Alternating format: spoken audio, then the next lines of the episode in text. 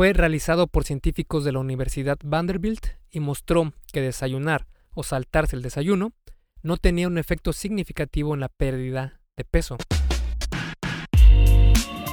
Bienvenido al episodio número 7 de El arte y ciencia del fitness, un podcast traído a ti por esculpetucuerpo.com.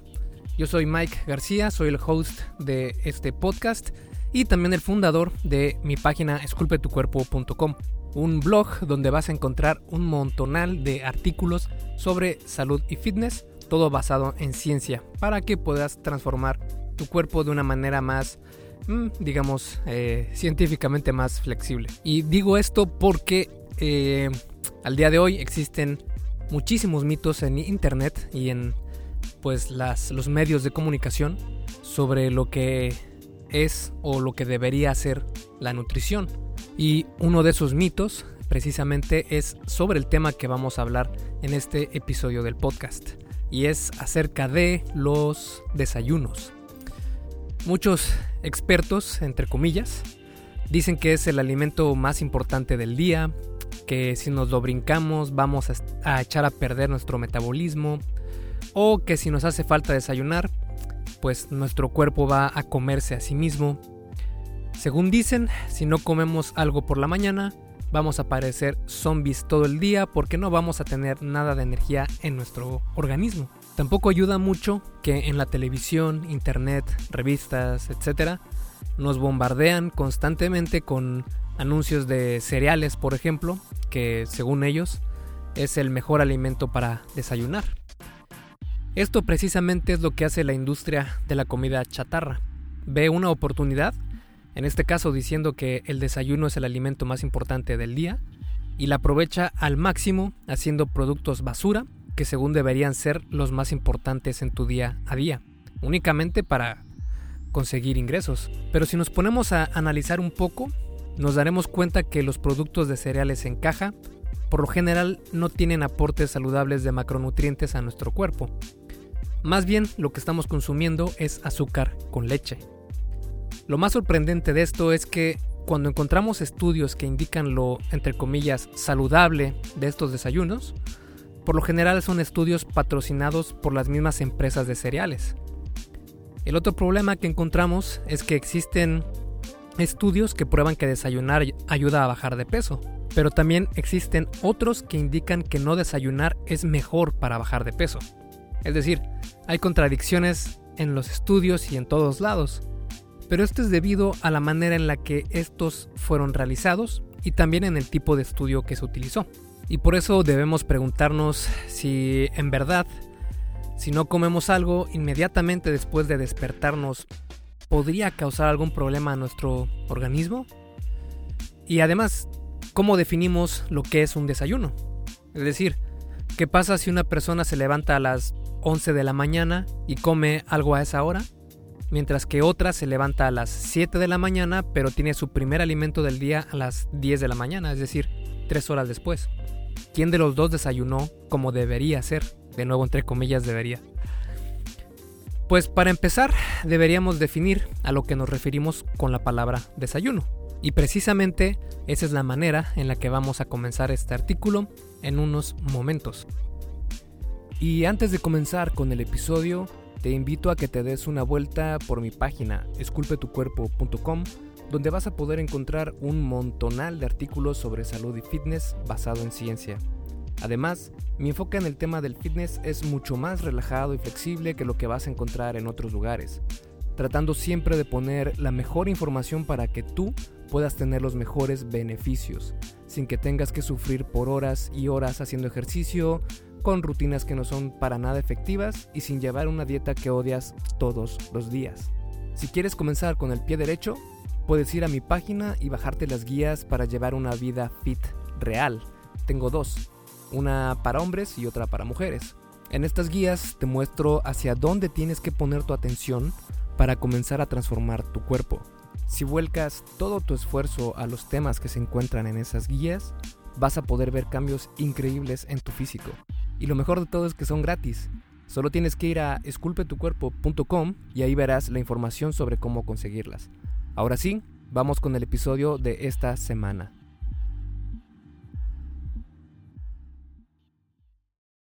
Y bueno, cuando hablamos de desayuno, ¿a qué nos referimos? Es el alimento que tomamos a primera hora del día eh, específicamente. Es un tipo de alimento, es decir, huevitos con tocino, waffles, hot cakes. O es un alimento a un cierto número de horas después de despertar. Entonces, ¿cómo deberíamos referirnos al desayuno?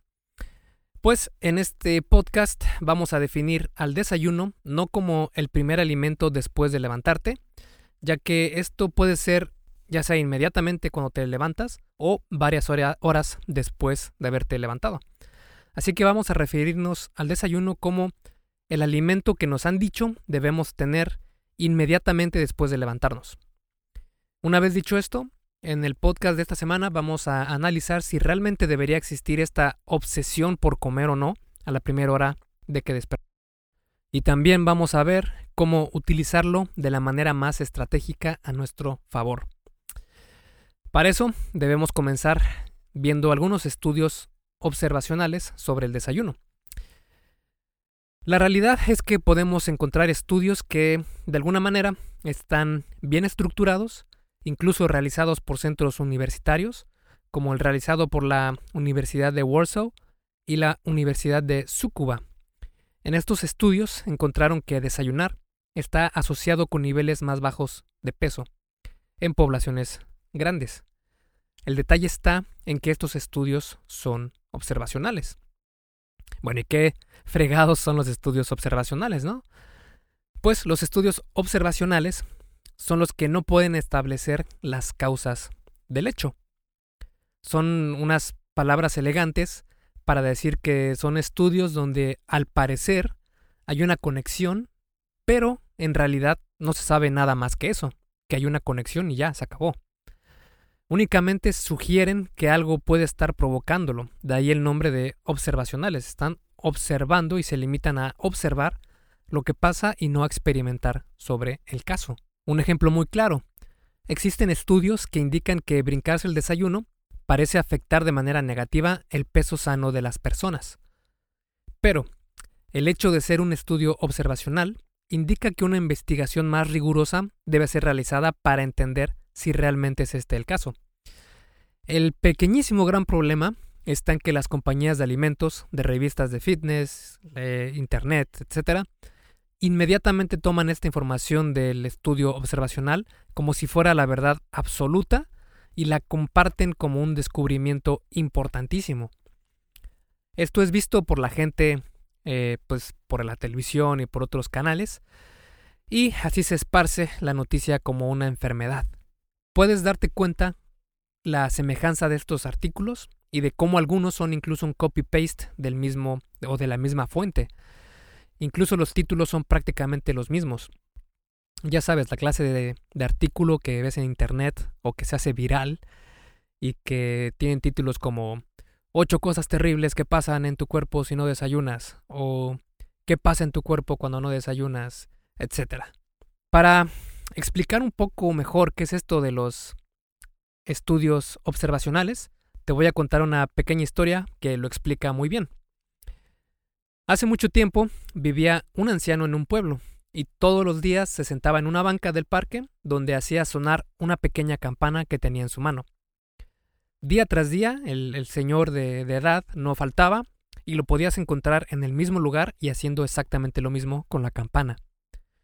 Con el tiempo, todos llegaron a pensar que estaba completamente loco de remate. Hasta que un niño llegó a preguntarle por qué hacía lo que hacía. Lo que el anciano contestó. Esta es una campana que ahuyenta elefantes, y si no la toco, todo el pueblo se llenará de elefantes. El niño, obviamente, se quedó boquiabierto y le preguntó ¿Es en serio? ¿Y funciona? A lo que el anciano le contestó ¿Has visto algún elefante por aquí últimamente? Fin. Ya sé, un poco eh, tonta la analogía, pero de la verdad es que relaciona muy bien lo que son los estudios observacionales a lo que en realidad pasa en el mundo. Es decir, en el caso de la historia, si toco la campana no hay elefantes. Entonces eso quiere decir que la campana ahuyenta a los elefantes. Ya sé, nada científico, ¿verdad? Obviamente el anciano estaba loco.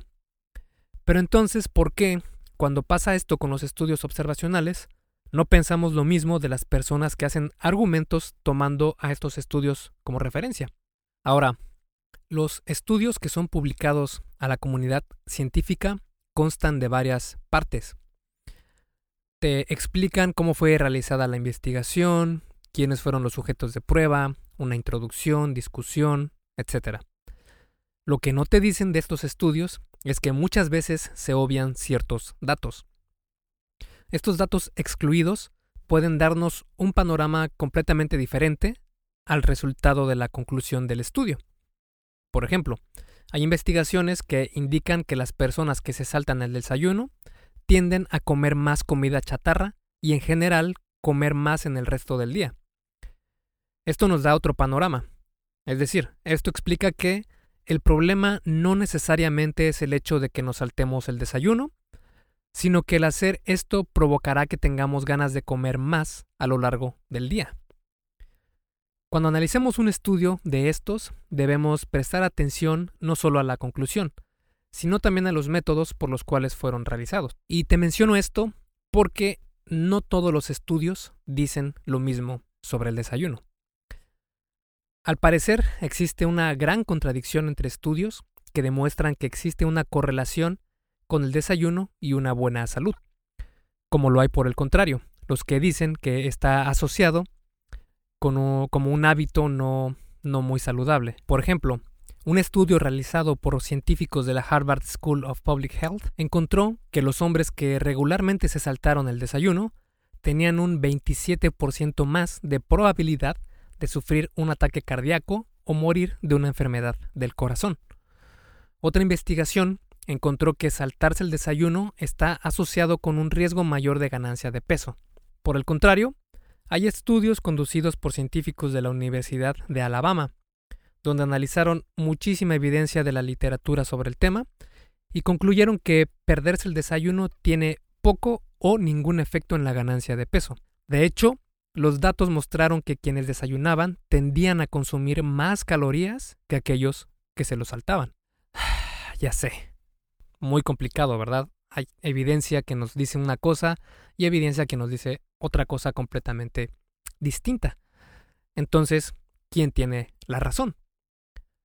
A todo esto, pues en quién podemos confiar. Como siempre, en nuestra buena amiga la ciencia, o mejor dicho, la ciencia bien realizada.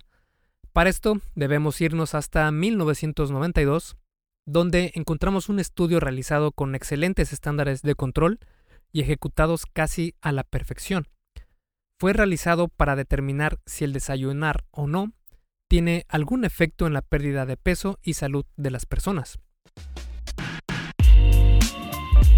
Hey, rápidamente, antes de seguir con el episodio, ¿me harías un favor? Si te está gustando lo que estás escuchando en este podcast, ¿puedes compartirlo en tus redes sociales? Basta con que tomes una captura de pantalla o te tomes una foto y compartas la publicación en Facebook, Instagram o en cualquier otra red social mencionando el podcast El arte y ciencia del fitness. Porque simplemente con que hagas esto, que realmente no te lleva más de un minuto, me ayudas un montón a que Esculpe tu cuerpo crezca y podamos cambiarle la vida a muchas más personas. Y si haces esto, no olvides etiquetarme en la publicación para que pueda agradecerte personalmente. En Facebook estoy como blog Esculpe tu cuerpo y en Instagram como Esculpe tu cuerpo. Vale, sigamos entonces donde nos quedamos en el episodio. Fue realizado por científicos de la Universidad Vanderbilt y mostró que desayunar o saltarse el desayuno no tenía un efecto significativo en la pérdida de peso. Lo que realmente importó, y aquí está la clave, no eran los hábitos del desayuno, sino los hábitos alimenticios en general y el aporte calórico a lo largo del día. Es decir, esto nos comprueba que desayunar no va a hacer que pierdas o ganes peso, sino todo lo que comas a lo largo del día. Pero antes de hablar sobre eso, vamos a mencionar otro mito que ha permeado la industria del fitness por mucho tiempo y ese es el de si no desayunar va a ser más lento el metabolismo. El argumento que escuchamos cuando se toca este tema es que el no desayunar hará que nuestro metabolismo se haga más lento, haciendo la pérdida de peso más difícil. Puras fallas. Porque cuando vemos lo que dice la ciencia, nos cuenta una historia muy diferente. Científicos de la Universidad de Bath encontraron que en adultos con porcentaje normales de grasa corporal, desayunar o no no tuvo efecto en la tasa metabólica basal. Es decir, no afectó la capacidad de su cuerpo para administrar la energía mínima que necesita para funcionar eficientemente. Ahora bien, bajo ciertas circunstancias, sí que hay factores que pueden afectar el metabolismo, como estar mucho tiempo sin alimento puede provocar ese efecto. Pero, ¿cuánto tiempo es mucho tiempo?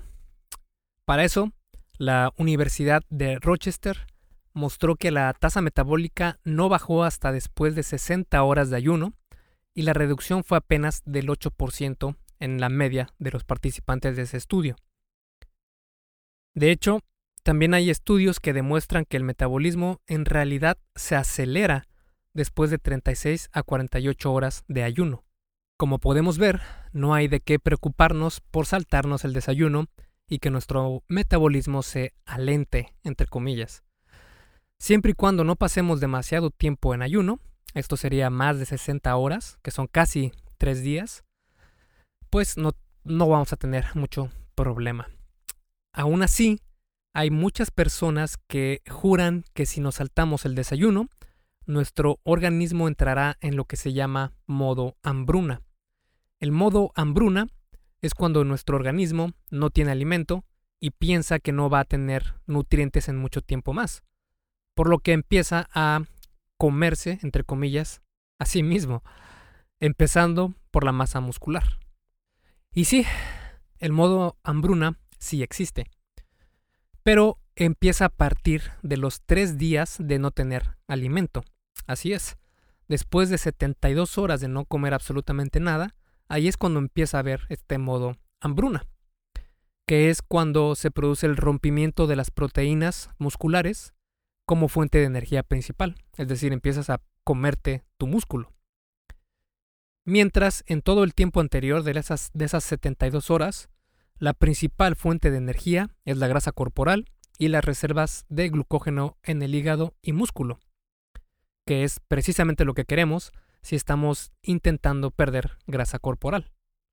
Y es que si lo pensamos bien, es un asunto prácticamente de evolución.